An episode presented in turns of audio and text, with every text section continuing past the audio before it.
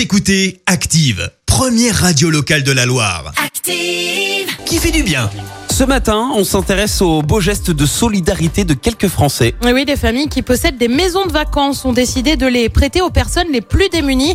Une belle initiative qui part d'une association, ça s'appelle Parents Vacances. Elle met euh, en contact des propriétaires de résidences secondaires avec des personnes qui aimeraient partir en vacances mais qui n'en ont pas forcément les moyens. Tout est gratuit, les propriétaires et occupants sont liés par un contrat type mais aussi par une assurance. Euh, Pour info, on estime que 40% des Français ne partent pas en vacances chaque été faute de moyens et parmi ces Français, 3 millions sont des enfants. Merci. Vous avez écouté Active Radio, la première radio locale de la Loire. Active.